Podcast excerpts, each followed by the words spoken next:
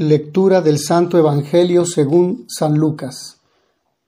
En aquel tiempo Jesús dijo a sus discípulos, Fíjense en esto, si un padre de familia supiera a qué hora va a venir el ladrón, estaría vigilando y no dejaría que se le metiera por un boquete en su casa. Pues también ustedes estén preparados, porque a la hora en que menos lo piensen, vendrá el Hijo del Hombre. Entonces Pedro le preguntó a Jesús, ¿Dices esta parábola solo por nosotros o por todos? El Señor le respondió, Supongan que un administrador, puesto por su amo al frente de la servidumbre, con el encargo de repartirles a su tiempo los alimentos, se porta con fidelidad y prudencia. Dichoso ese siervo si el amo a su llegada lo encuentra cumpliendo con su deber. Yo les aseguro que lo pondrá al frente de todo lo que tiene. Pero si ese siervo piensa, mi amo tardará en llegar, y empieza a maltratar a los otros siervos y siervas, a comer, a beber y a embriagarse, el día menos pensado y a la hora más inesperada, llegará su amo y lo castigará severamente, y le hará correr la misma suerte de los desleales. El siervo que conociendo la voluntad de su amo no haya preparado ni hecho lo que debía, recibirá muchos azotes, pero el que, sin conocerla, haya hecho algo digno de castigo, recibirá pocos. Al que mucho se le da, se le exigirá mucho, y al que mucho se le confía, se le exigirá mucho más. Palabra del Señor. El cristiano está asociado a la vida gloriosa de Cristo. Por tanto, el pecado no debe tener ya ningún dominio sobre él a través de la concupiscencia. Pablo, personificando el pecado y la gracia, no otorga al creyente otra alternativa fuera de la sumisión a una de estas dos posibilidades, el bautismo y con el compromiso diario, el cristiano ha resucitado a una vida nueva. El cristiano, si quiere ser coherente, solo encontrará su verdadera libertad en la adhesión a Cristo, siempre empeñado en la obediencia al Padre. Una vez más nos encontramos frente a la muy reiterada invitación a la vigilancia, en este pasaje se pone el acento en una distinta comprensión de la voluntad del patrón y, en consecuencia y según el caso, en una diversa responsabilidad y en una retribución diferenciada.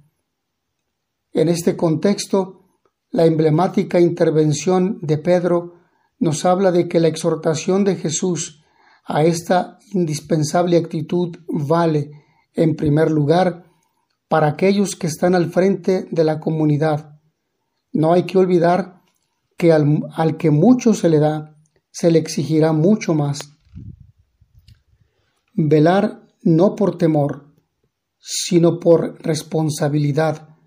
Jesús habla muchas veces de la vigilancia, de la necesidad de estar atentos a hacer el bien en toda ocasión, y pone dos ejemplos iluminadores. El dueño de una casa que vigila para que no le roben por descuido y el administrador de una propiedad o el criado de alguna casa que trata de ser siempre fiel a sus obligaciones para merecer el elogio por su comportamiento y no ser censurado por falta de responsabilidad. El primer ejemplo apunta a la incertidumbre de la hora en que vendrá el Señor. Nos invita a estar preparados, pues el Hijo del Hombre llegará como juez de nuestros actos.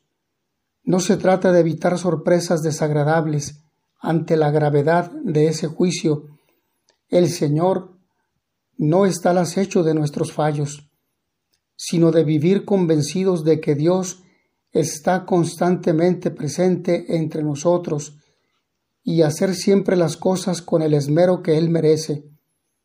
Ningún momento es menos relevante que otro para obrar el bien. El segundo ejemplo hace referencia a las responsabilidades en la comunidad. El encargado de alguna tarea, si es prudente, tratará de permanecer fiel en el desempeño de la misma hasta que el Señor venga, no ya por temor a ser castigado, si no cumple con su deber, sino más bien por la conciencia que tiene de servir a los demás con lo mejor de sí mismo, sabiendo que todos los otros son sus hermanos. Para nosotros el único Señor es Jesús resucitado. Todos los demás somos servidores y hermanos, cualquiera que sea el puesto que ocupemos, y los que están situados más arriba tienen una mayor responsabilidad. Al que mucho se le dio, mucho se le exigirá. Al que mucho se le confió, más se le exigirá. A todos, sin embargo, se nos pide el máximo, lo mejor. No está más lleno el vaso que rebosa que el dedal que se derrama por los bordes. Ambos colman su capacidad. Vivimos siempre pendientes del Señor, sin obsesión, pero sin pereza. Servimos siempre con diligencia, sin agobio, pero sin desidia.